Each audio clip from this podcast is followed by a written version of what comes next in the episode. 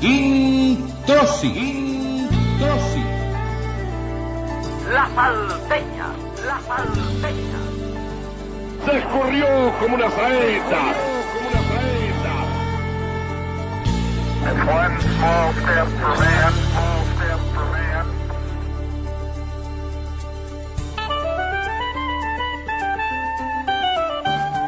Un programa de radio. Comienza un programa de radio.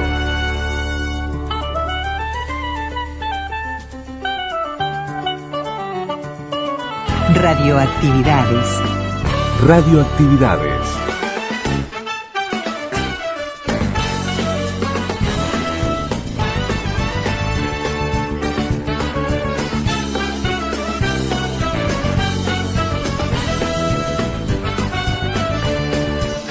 Y comenzamos el programa de este domingo primero de noviembre con Florencia Núñez, Canción del Camaronero.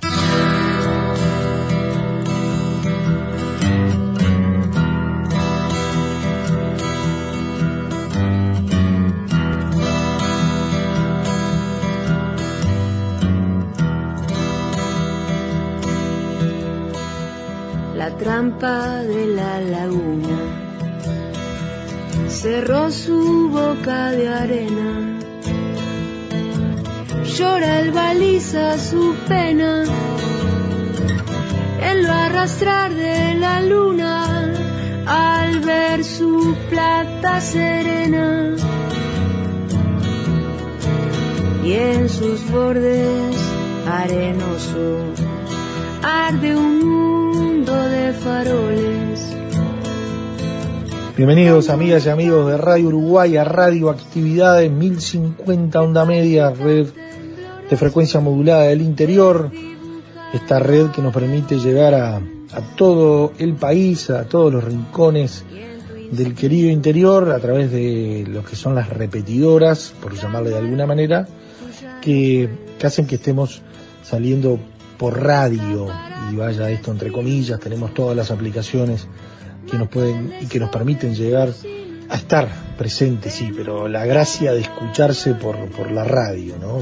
Por la frecuencia, en este caso frecuencias moduladas y, bueno, la onda media de los 1050. Comenzamos con Florencia Núñez en esta canción del camaronero, en estas por todas las que quiero cantar, este proyecto musical de, de Florencia, justamente cantándole esas canciones de Rocha, ¿no? Esas, y, y- versionándolas como, como ella realmente lo, lo sabe hacer.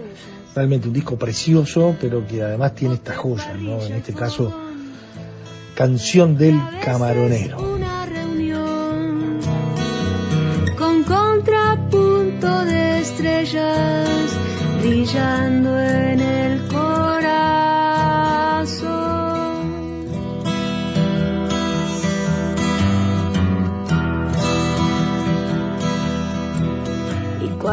frío hace mella en tus carnes, pescador,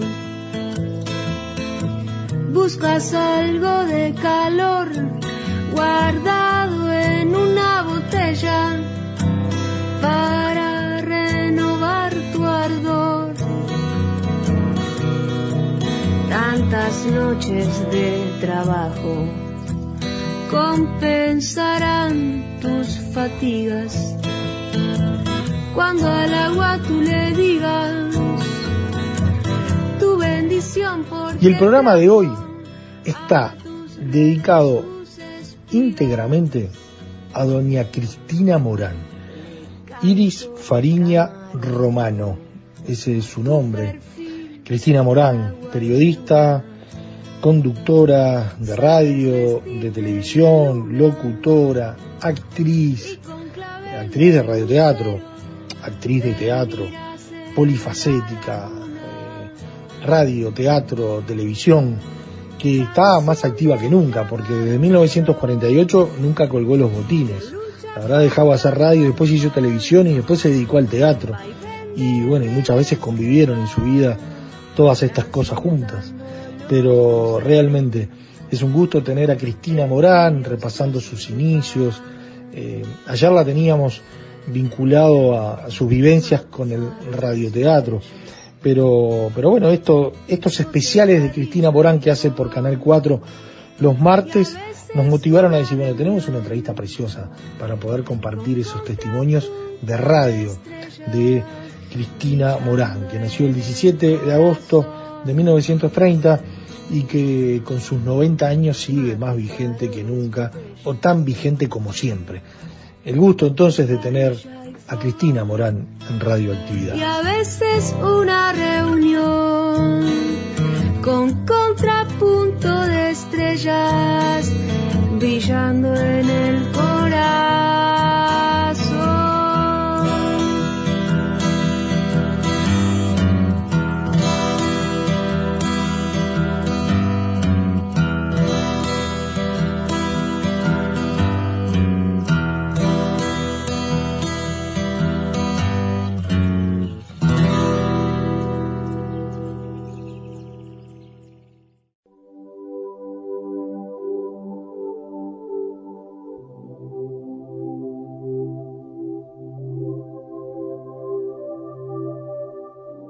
Julio Cabot. Cristina Morán, por ejemplo, es un, producto un poco muy particular de la radio de aquel entonces. Cristina vino a la radio para participar en un concurso en que se llamaba a una figura femenina para hacer dúo conmigo en El Cine y sus Estrellas, que era un programa de Rafael Gatti.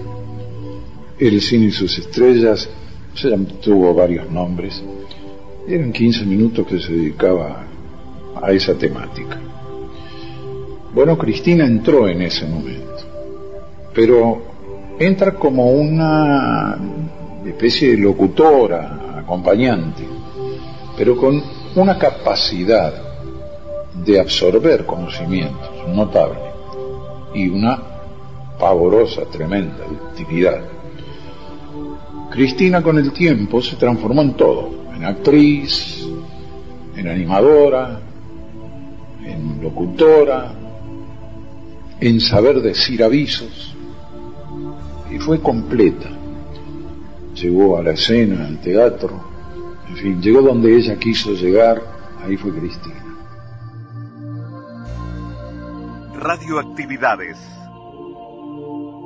Cristina Morán lo mío fue todo obra del destino, de la causalidad, no de la casualidad, causalidad, porque entiendo que todo es causa y efecto.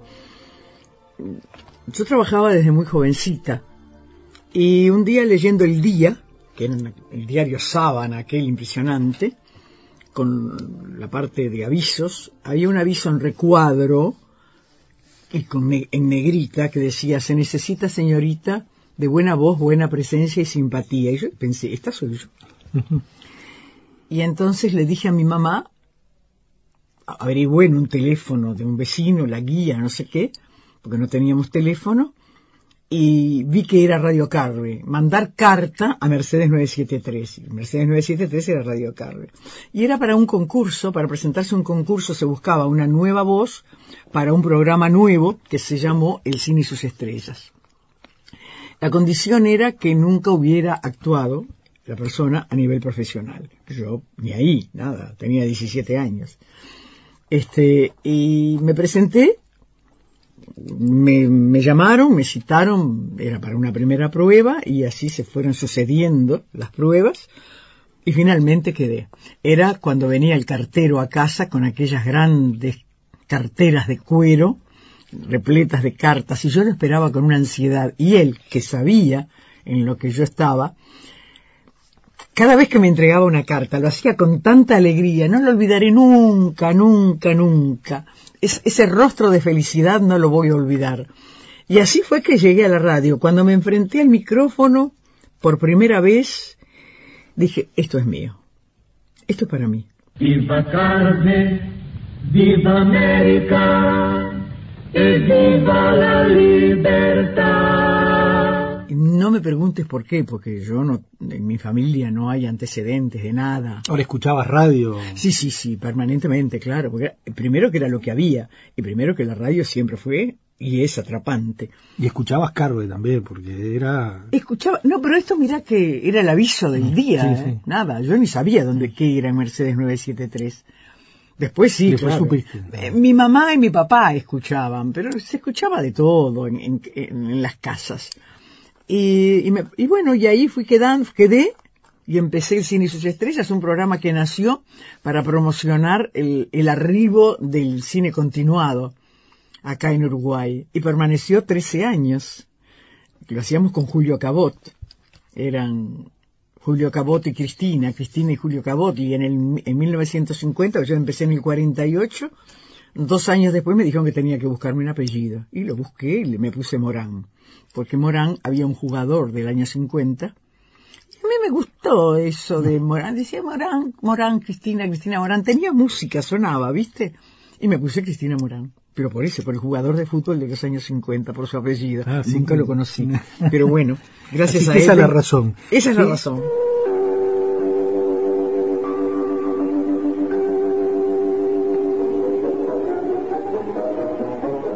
Montevideo Refresco Sociedad Anónima, embotelladora autorizada de la deliciosa y refrescante Coca-Cola, presenta... Estaba Gatti por ahí. Rafael. Rafael se decía a mí, qué tipo bárbaro que era Rafael Gatti, qué gente genial que, da este país cada tanto. De pronto no, todos los días, ¿viste?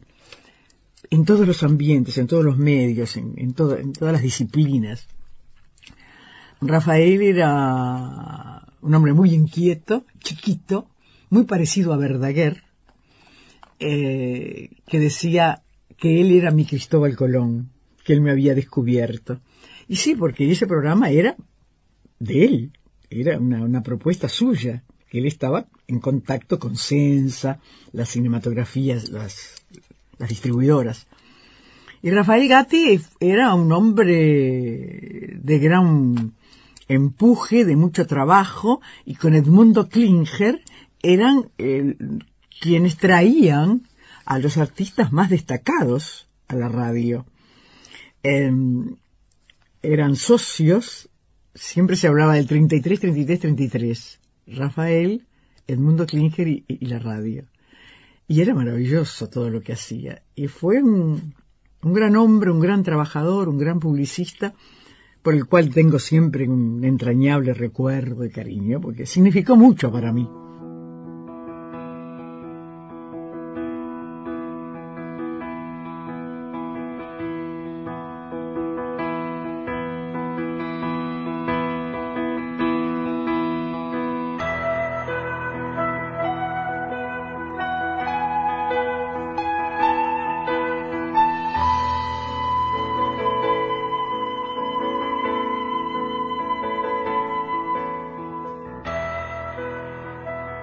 ¿Y a cuántas estrellas habrás entrevistado de Ah. esas? Porque los hacían, los hacían en estudios o tú ibas a Punta del Este, al festival No, de no, Punta no, del lo, Este. lo hacíamos en estudio, pero cuando se hizo ya el primer festival de cine de Punta del Este internacional, ojalá se hicieran festivales de cine ahora, ¿no? Hubo dos internacionales y de envergadura, ¿no? Fuimos a Punta del Este. Íbamos a Punta del Este a hacer eh, con Aldo Favila a hacer la cobertura con aquellos grabadores enormes enormes de cintas así, gigantesca, pobre, el operador cargaba con eso, no sé cómo decía, pero no me no importa, ahí estábamos nosotros en todos lados. Me acuerdo que en el primer festival vino gente importantísima, Pedro Armendáriz, Cantinflas, Gina Lollobrigida, eh, Anita Ekberg, Yul Brynner, eh, Yves Montand. Cuando se dijo que venía Yves Montand, yo morí porque dije, ah, por favor, era el, el era el galán, el cantante, el actor francés. Y cuando bajó por la escalerilla del avión, lo primero que se encontró fue el grabador aquel enorme y yo. Entonces ahí ya le hice, le hice la primera entrevista. Y después en Punta del Este, cada vez que podía, lo entrevistaba. Y una noche, en lo que era la Boîte Noa Noa, en el, en el country, Canterville Country Club, que pegado estaba el cine. las películas se proyectaban en ese cine. Y como a las 3 de la mañana salía todo el público, nosotros también, de ver la película. Entonces yo estaba ahí y apareció él. Y dije, ah, qué barbaridad otra vez.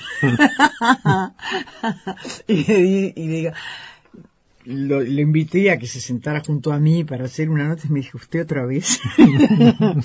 y dije, bueno, ¿qué va a hacer, y hicimos la nota y le pedí si podía cantar una canción. Y me dijo, yo no traje partituras, no traje nada. No, no, le dije, a capela. Dice, entonces para usted voy a cantar Las hojas muertas. Y yo me desarmé toda, te das cuenta? La foto esa es espectacular. Oh, je voudrais tant que tu te souviennes des jours heureux où nous étions amis. En ce temps-là, la vie était plus belle et le soleil plus brûlant qu'aujourd'hui. Les feuilles mortes se ramassent à la pelle, tu vois je n'ai pas oublié. Les feuilles mortes se ramassent à la pelle, les souvenirs et les regrets aussi. Et le vent du nord les emporte dans la nuit froide de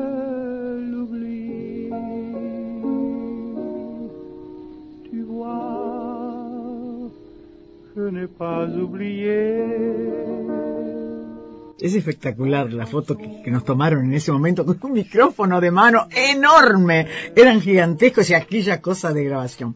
Fue precioso porque conocimos gente divina, trabajábamos como locos, todo el día correteábamos de un lado para otro sin locomoción porque no, no, nos daban locomoción. Había el operador tenía una moto y yo me trepaba a la moto y le traspasaba. Tengo terror a la moto. Grabadora, sí, ¿no? además el grabador, él, yo, yo me, muero, me moría de miedo. Hasta que un día dije, yo no voy más contigo. Hugo Triunfo se llamaba el operador. Pero eso fue maravilloso porque llevabas a la gente toda la, eh, la magia, lo, las estrellas que estaban en Uruguay. ¿Qué festivales? Bueno, fue impresionante eso. Eso marcó un antes y un después de Uruguay. De Punta del Este, perdón. Y luego se hizo, al año siguiente o a los dos años, no recuerdo bien, se hizo el segundo festival, donde también viene, vino gente importante, pero nunca como en el primero. Viste que a veces las repeticiones.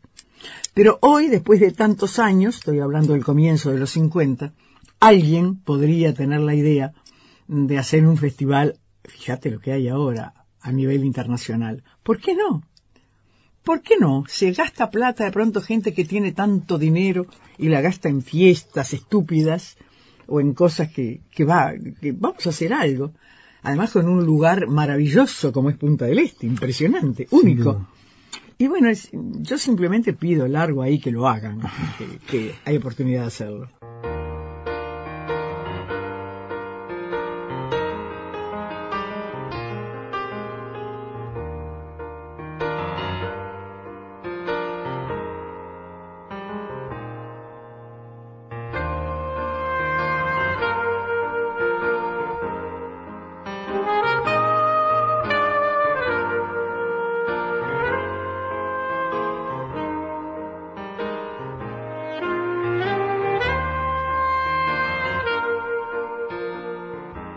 Dentro de 30 segundos con ustedes el Teatro Palmolive del Aire. Recuerde, señora, para que su hijito luzca siempre un peinado impecable, bien de hombrecito, peínelo únicamente con fijador Palmolive.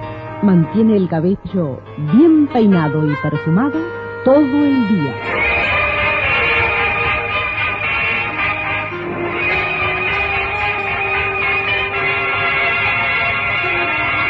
Palmolive. El suave jabón de belleza presenta su teatro Palmolive del Aire.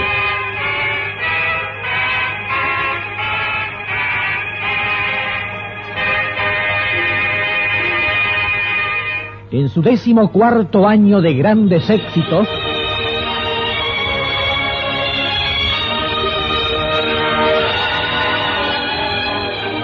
Hilda Bernard, Oscar Cascot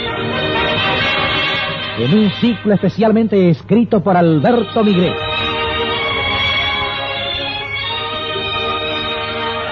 En la cartelera de este mes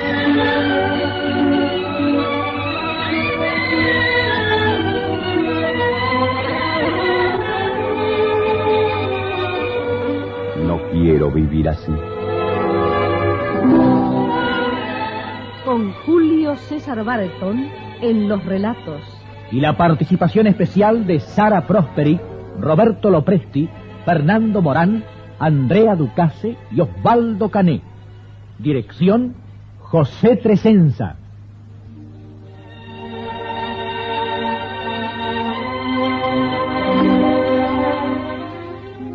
Fue que la voz habitó al hombre. Ese que nunca había necesitado de nadie, estaba solo allí. Solo en mi playa, desesperado. De Dios se había acordado Checo Baroja pensando en su inmovilidad. Dios mío. Iba a ser toda la vida así. Y fue que la voz habitó al hombre. Ahora, del cine y sus estrellas después, eh, con esa frescura, esa fuerza, esas ganas, esa simpatía, te metiste en el radioteatro. Sí, me metieron. ¿Cómo fue eso? Claro, porque eh, yo qué sé, había, se necesitaba una voz de, de- timbre mío, de mi voz, y, y me llamaron. Primero estuve haciendo un personaje en La Chimba, eh, que lo hacía Chelita Linares. Después se agregó el Tola Pedernera, que era Rómulo Boni, el novio de Chelita, y ahí aparecí yo. Eso era de Wimpy. Y luego Mario Rivero y la, eh, Mario Rivero y la radio, los directivos de la radio, a Mario le pidieron que escribiera un personaje para mí. Y nació La Suegra. Se llamaba Oh, la Suegra, con Julio César Armi. Todo un personaje. Julio César Armi, un personaje impresionante.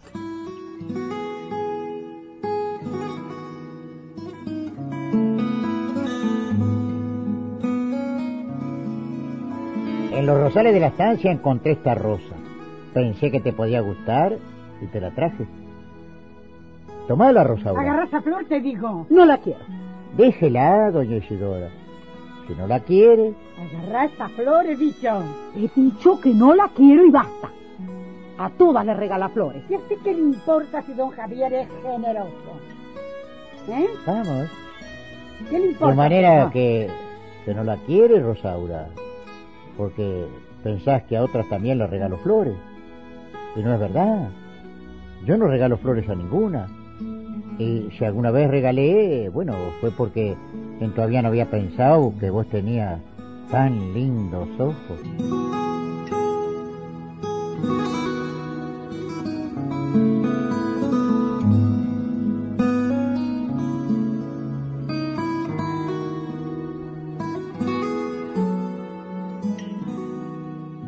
Radioactividades. Y la suegra pegó, así como había pegado la chimba, pegó la suegra. Y salimos por, por todos lados, por el interior, a hacer... Es maravilloso. En aquella época hacer teatro en el interior era una aventura. Porque además no era que íbamos a escenarios, a teatro. Íbamos a actuar en piso de tierra igual. Era maravilloso. Y la gente te amaba. Como ahora, ahora también te ama la gente cuando vamos al interior. Y de ahí vino también otro personaje. eh, lo escribían Silvia Guerrico y Nisha Oraya, se llamaba Los Galíndez son así. Y ahí entró una amiga de los Galíndez, la Coca Peñalver. De la, Co- la Coca Peñalver tuvo su espacio, su pro- propio programa que era La Coca Peñalver, que en todo tiene que ver. Dialogaba con Fulvia Allenta, era una locutora de aquella época. Y nos tentábamos, nos reíamos tanto que nos levantaron el programa. Ese no duró. No, tuvo un tiempo, pero un día bajó don Roberto Fontaina, que no iba nunca al canal, ah, perdón, a la radio, pero que ese día fue, y se puso en el, en el control con el sombrero ese, muy elegante era él. el abrigo, el sobre todo pelo de camello, no sé qué, y se quedó mirándonos nada más. Y nos reíamos más. Y se fue. Pasó al día siguiente, nos empezamos a reír, desde luego a tentar, y bajó don Enrique de Feo. Y entonces cuando vimos a don Enrique de Feo dijimos, bueno, acá, Ahora sí. viene el final, y vino el final. Pero, pero la pasamos muy bien, fue toda una experiencia.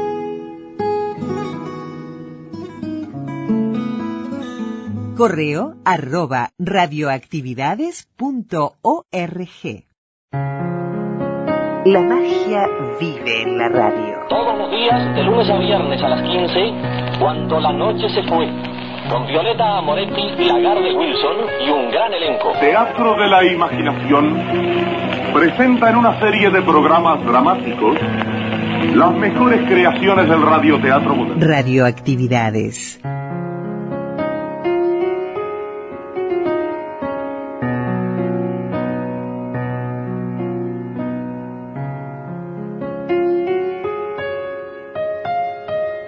Y seguimos aquí en Radioactividades en clima de historias de Carve, de radio, de Cristina Morán.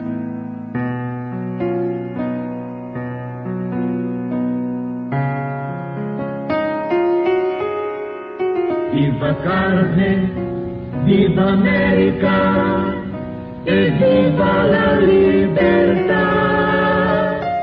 Pasé también al radioteatro de las 13.30, que dirigía Carlos Tolbe, un gran hombre de radio, un hombre tan inteligente, tan talentoso, tan sensible para el arte. Él además buscaba la música, él la probaba, un loco de la guerra. Era con un carácter endiablado, pero trabajar con él era una garantía, porque aprendías, porque los radioteatros se ensayaban. Ensayabas antes, no era que salías así al toro, ¿no? Era todo en vivo. Era todo en vivo y eh, se ensayaba. Nuevamente por esta emisora desde el martes 10, la pausa romántica de Coca-Cola. Todos los días, de lunes a viernes a las 15, cuando la noche se fue, con Violeta Amoretti, Lagarde Wilson y un gran elenco. Teatro de la Imaginación presenta en una serie de programas dramáticos las mejores creaciones del radioteatro moderno. El programa de esta noche se titula Naranjas a Valencia. En él se narra de manera más o menos verídica la historia fantástica de Timoteo Dexter, personificación estadounidense de todo fracaso rotundo y de todo éxito inesperado. Solía quedar corto de pronto un capítulo, porque si el capítulo es largo, vos cortás en la tanda, decís esto no va o, antes lo prevés. Pero cuando hay que estirar, si el capítulo está, es bravo, porque el actor, en esa época que era de radioteatro, estaba acostumbrado a que se lo dieran escrito. No, no improvisaba, no, porque no era así. Y entonces había que estirar en un capítulo, y estaba Glauco Pérez Larre, que era endemoniado, con otro actor. Y Glauco estaba de espaldas a- al control, es decir, a Carlos Tolbe. Y, las señas eran así, estirá, estirá. Y, Carlos Tolbe y los pocos pelos que tenía de los costados se los despeinaba, se los levantaba a todos cuando estaba desesperado. Y al otro actor, que estaba de frente a él, le dijo que estirara. Estirá, le decía, con las señas correspondientes. El actor entendió y empezó a decir cositas, no sé qué. Y de pronto algo que daba mucho resultado porque se tomaba el tiempo, viste, sacás la cajilla, se hace el ruidito de los cigarrillos, sacó la cajilla de cigarrillo y le dice a Glauco, ¿fuma? No, dejé, le dijo el otro y se terminó el capítulo. se terminó el capítulo y el pobre Carlos Tolbe caminaba por las paredes, quería matarlo. Porque se terminó. En lugar de terminar a las 2 menos 5, terminó a las 2 menos 10. Igual que la primera vez, que aquella noche. Entonces se oía un vals, ahora el mar. Igual que la primera vez, ya han pasado dos años. Pero Ana piensa que antes es ayer. Pero Ana no sabe que los hombres como Checo olvidan. ¿Qué es un beso para él que ha besado tanto? Es la noche. El mar es una cabriola trágica. Avanza, salta, retrocede. Es la noche. La espuma una novia descalza.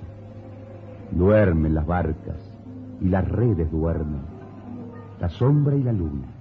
Y había varios radioteatros. Ah, había varios, y después los programas, digamos, cortos de 15 minutos, como La Chimba, como La Suegra, como La Coca Peñalver, como Doña Rosa, la Beba y Don Luis, que también era de Wimpy.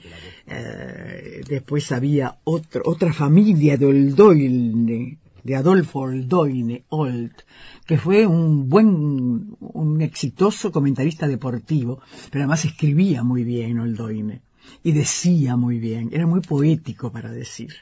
Y él escribía también.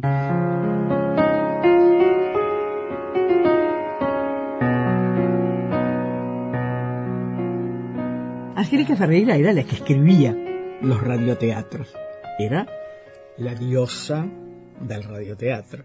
Te estoy hablando siempre de Radio Carmen, ¿no? Yo no quiero que Sí, se sí, confundan sí. con Sí, que sí, estamos hablando de Carmen, Porque yo estoy hablando de Carmen porque es donde trabajé. Y entonces no aparecía nunca. Ella mandaba los libretos.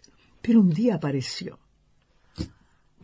Era una morochona alta, morocha, morocha, y una cosa impresionante. Y nosotros la veíamos con un, irradiando una cosa.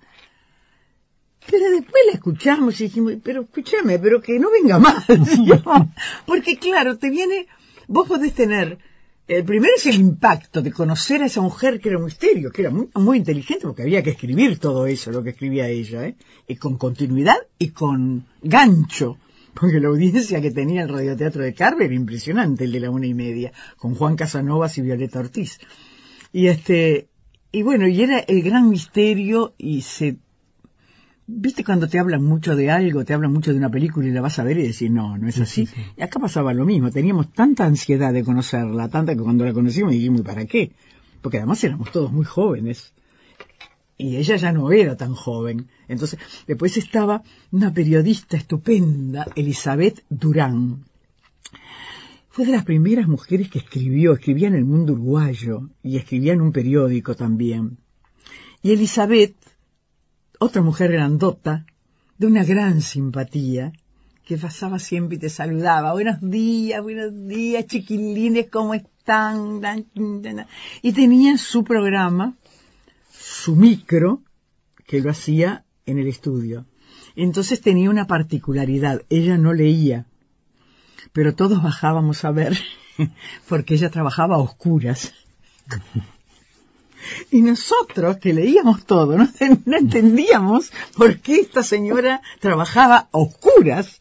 Pero está bien, ella ent- entraba en su mundo en la penumbra, apenas la luz del control. Insisto, éramos todos muy jóvenes, muy principiantes, entonces todo eso nos llamaba la atención y nos deslumbraba.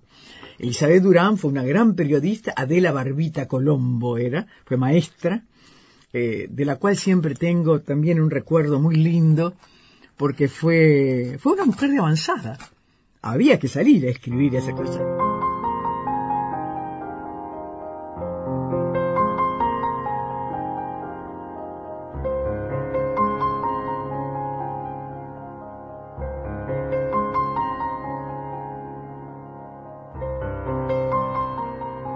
Y nosotros, que cuando empezamos, sobre todo las mujeres, no era fácil porque si bien los radioteatros se nutrían de hombres y de mujeres, por supuesto, eh, éramos, eran consideradas, eran considerados lugares non santos. Date Sí, cuenta, sí. cuando después empezó, cuando, con el teatro. Entonces, y después con la televisión. Pero, en fin, las sociedades van cambiando, las mentalidades van cambiando.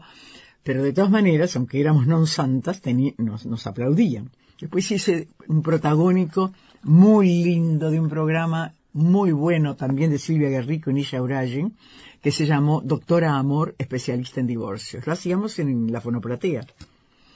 Lo hacíamos con Augusto Bonardo. Ese fue un ser excepcional.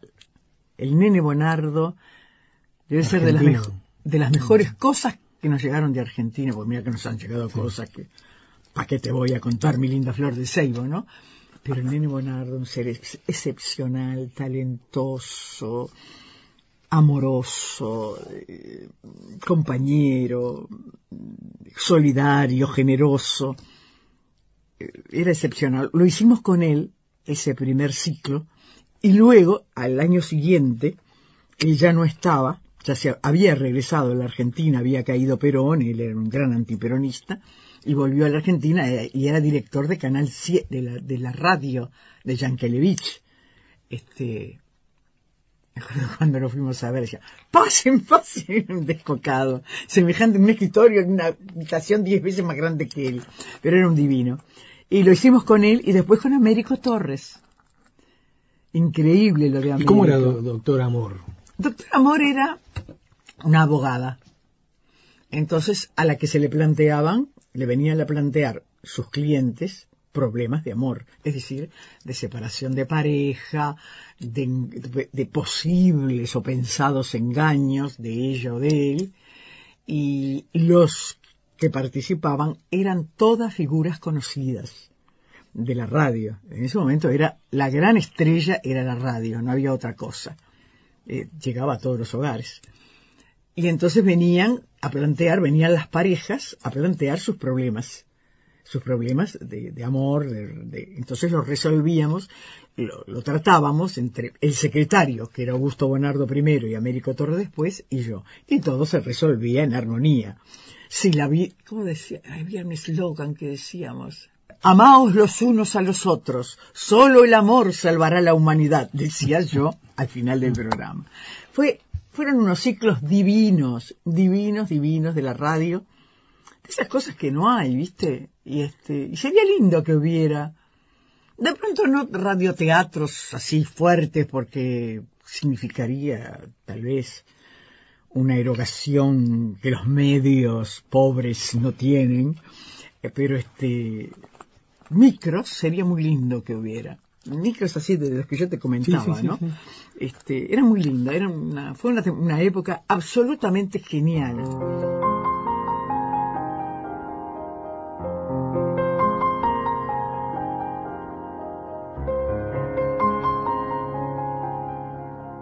Yo estuve haciendo radio desde 1948 hasta 1963, en que nació mi hija. Yo ya había empezado en televisión en 1956 y a los dos meses de nacer mi hija le dije a don Enrique de Fío y a don Raúl Fontaina que dejaba la radio. Para el espanto de ellos, porque yo era su nena, ¿no? Había entrado muy, muy niña, muy jovencita. ¿Qué vas a hacer? Estaba ya la televisión subiendo cada vez más y yo era libre. Porque de esa man- de otra manera no era libre. Eh, No podía hacer todo lo que... Y bueno, y fui... En la vida todo se va solucionando, ¿viste? Y además hay momentos que te la tenés que jugar para un lado o para otro. Señoras y señores, aquí está Wimpy, en el tercero de sus programas titulados 13 personajes que se burlan de su autor.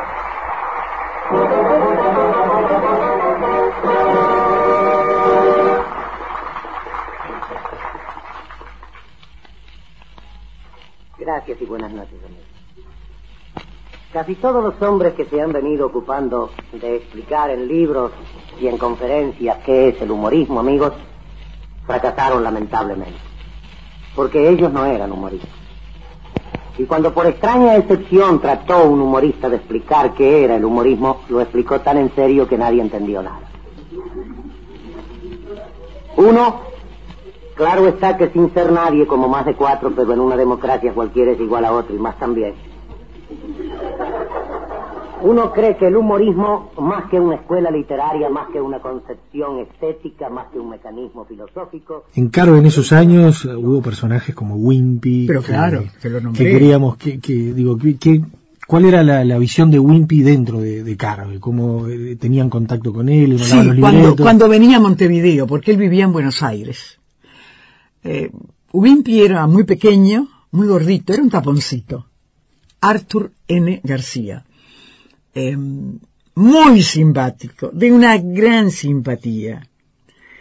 Y venía, cuando venía a Montevideo, que ya traía libretos, siempre iba a la radio, siempre y se quedaba horas ahí adentro porque era adorado, era muy querido. Yo lamentablemente no lo pude disfrutar mucho porque a- al poco tiempo de estar yo en la radio, de haber empezado, digamos que al año los dos años, Wimpy murió. Pero quiero decirte que lo- los libretos se mandaban por el vapor de la carrera o por un avión que salía o no salía. Cuando los libretos no llegaban, quien hacía los libretos era yo. Es increíble, ¿no? Lo mismo con Mario Rivero. Cuando Mario Rivero, por H o por B, no, no, no, no estaba, no hacía el guion, los hacía, porque los conocía tanto, tanto, que tomando eh, como punto de partida o como punto de referencia importantísimo libretos de ellos, yo sacaba el libreto del día. El asunto era sacar el libreto del día, o de- y del día siguiente, para esperar que llegaran. Y, así salían. Nadie se enteraba ni nadie sabía porque era Wimpy, solo que lo hacía yo, tomando de acá, tomando de allá. No era una tarea sencilla, pero había que hacerlo. Alguien tenía que hacerlo. Y bueno, y el alguien en esa época era yo que trabajaba en el departamento de programación de la radio, además. Podría uno desfigurar lo que otros dijeron, como suele hacerse, para despistar a los demás sobre su procedencia y que pasara como propio, amigos. Pero es preferible citar el nombre de quien dijo esto o aquello que apoderarse de lo que a uno no le pertenece.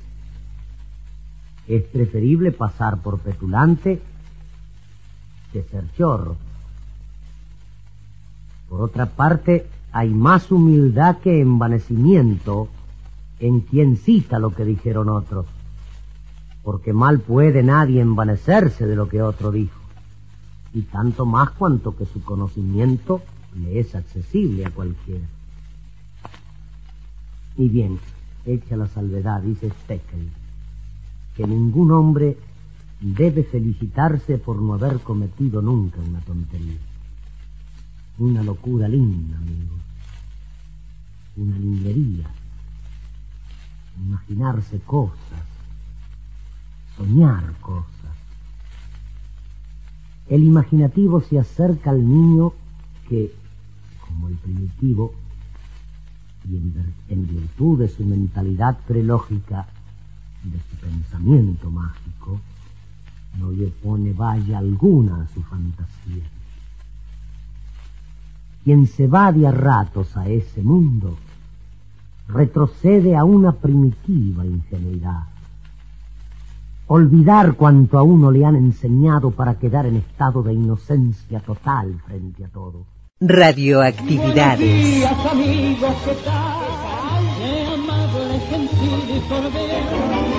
despierte cantando feliz.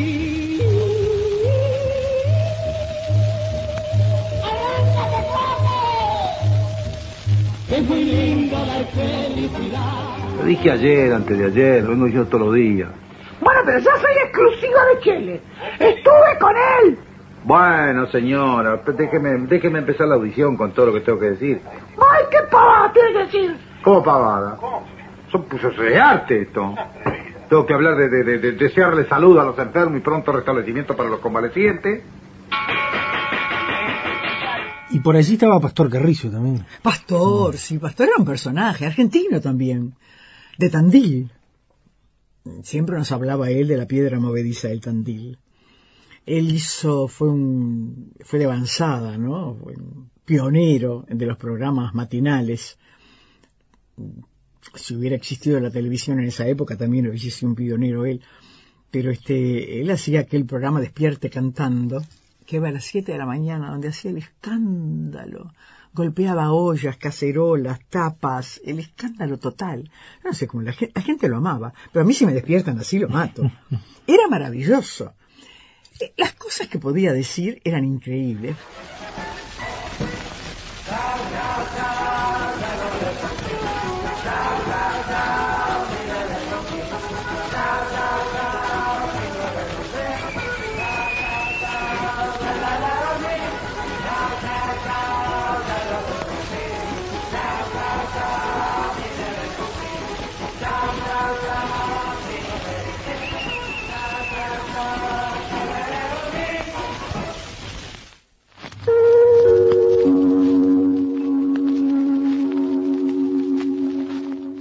Famoso más por todo lo que hacía de mañana, por despierte cantando, y porque en el año 55, cuando el horrendo bombardeo, la Plaza de Mayo y alrededores, y cuando querían tomar prisionero a Perón, Perón se escapó, ya lo sabemos.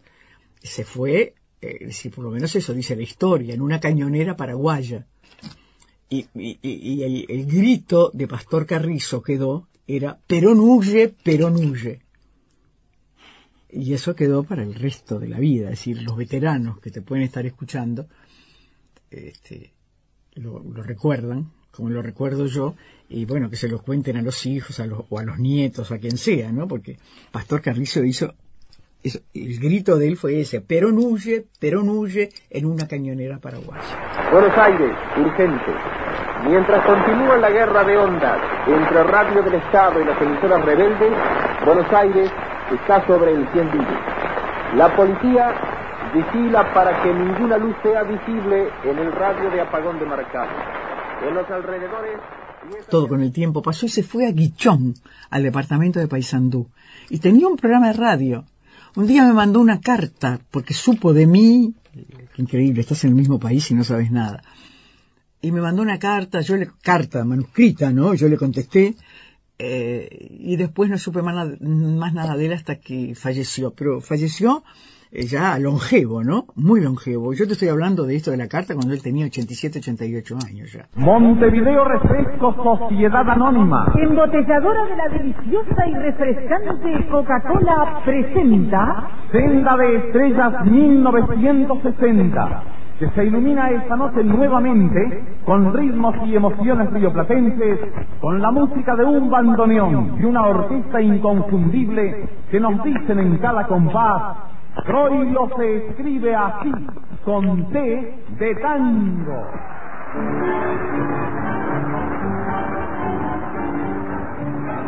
Y gente de lujo tuviste como compañero, Julio Cabot en la locución, de ser uno de los mejores locutores en la historia de la Una, una de las voces más impresionantes que he conocido. No, lo de Julio Cabot, yo me moría escuchándolo, porque era un maestro, era un maestro. Un hombre que yo le comentaba acá que no, era una impostación natural que tenía Julio. Nini Marshall, que venía siempre a actuar a Carve, en la, fonoplatía, que entonces ya la hacíamos en el centro gallego, porque la del Palacio Díaz había quedado pequeña, se hacía en el centro gallego o bien donde está Cinemateca ahora. Este, Nini Marshall, si no estaba Julio Cabot, no actuaba. Buen día, permiso. Tiene sentido pésame, doña Letra. Hay que resignarse, doña Letra, ¿qué va a hacer? Ella los libretos los traía y el diálogo era con Julio Cabot.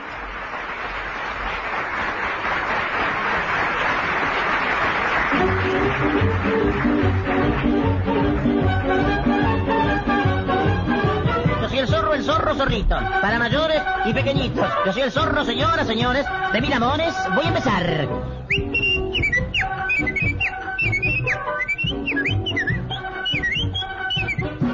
Buenas noches, queridos amigos, y ya los invito a que pasemos violentamente al Hotel La Sola Cama. Y Pepe Iglesias, el zorro, un humorista argentino, también muy bueno, lo mismo, dialogaba con Julio.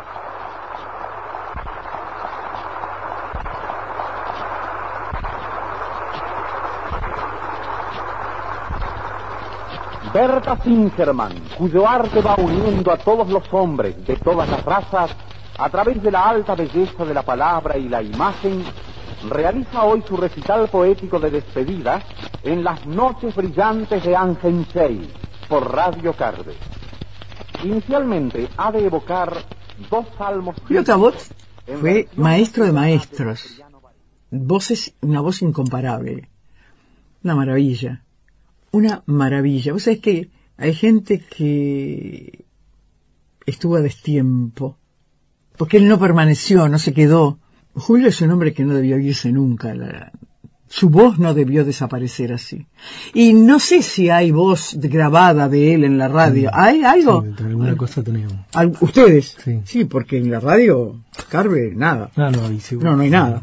Entonces, si ustedes tienen, aprovechenla, guárdenla, porque es de esas voces que, como Alfredo Citarrosa, ¿viste? Les recordamos a nuestros oyentes que los brisatómicos se presentan con un sensacional espectáculo el martes 23 de agosto por la noche en el Cine Arizona de la calle Rivera y 14 de julio. Las entradas, tal como dijo Mañán, al precio de 1.19, se venderán únicamente aquí, en el espectador pasado mañana sábado. De 15 Esa voz metálica de Alfredo. es- Hay voces impresionantes. Viva Carne, viva América y viva la libertad. Señoras y señores, aquí está España en el milagro del niño de la voz de oro. Joselito, el pequeño ruiseñor. Facebook. Radioactividades. Radioactividades. Twitter, arroba reactividades. Arroba reactividades. Y nos vamos con música uruguaya. Nos vamos con Inés Randonea, El Temple Justo. Saco el odio, saco de odio, saco el odio, agua al fuego. No todo será como lo esperas. Saco voces, saco voces, saco de vos mil canciones. No todo vendrá, ni sabré esperar. Dame el temple justo. Esperemos les haya gustado este fin de semana con la radio. Ayer era el radioteatro, eh, desfilando por varias historias y personajes. Algunos no tan conocidos, otros muy conocidos. Y hoy teníamos, la tuvimos por partida doble, porque ayer nos, no- nos hablaba acerca del radioteatro. Hoy eh, Cristina Morán nos contó de sus inicios, de sus historias. Y, y bueno, esta mujer polifacética, periodista, conductora de radio, de televisión, locutora, actriz, actriz de radioteatro, actriz de teatro, eh, vigente desde 1948, activa desde 1948, y, y a veces multiplicando muchas de estas tareas, ¿no? De una mujer que es capaz de conducir con su edad y, vaya si lo hace bien, y con su prestancia y con su experiencia y sabiduría, esos especiales de Cristina Morán que están los martes en, en Monte Carlo Televisión Canal 4. Así que el gusto de haber tenido estas historias, de haber repasado estas historias con Cristina Morán, y en este mes tan especial, porque para la radioactividad es el mes de noviembre, cuando para los que queremos la radio, y ya cada vez más cerca esos 100 años de la radio, este año fueron los 100 años de la radio argentina, nacida en 27 de agosto de 1920, el 6 de noviembre, que es el nacimiento de Radio Paradisábal, 6 de, no- noviembre de 1922, eh, esto, esta fecha siempre, ¿no? Tanto el 6 de noviembre como el 12 de noviembre del 12 al 13, que fue el primer discurso radiodifundido del mundo, al parecer. Su protagonista fue José Valle Ordóñez. Esas fechas quedaron en, la historia uruguaya, no solo de la radio, y, y bueno, están en la historia de radioactividades. Así que, ¿por qué no? O no, o sí, porque quizás eh, no sabemos bien cuál va a ser el futuro de radioactividades, podamos estar en los 100 años de, la radio uruguaya, que se cumplen en 1922, dentro de dos años.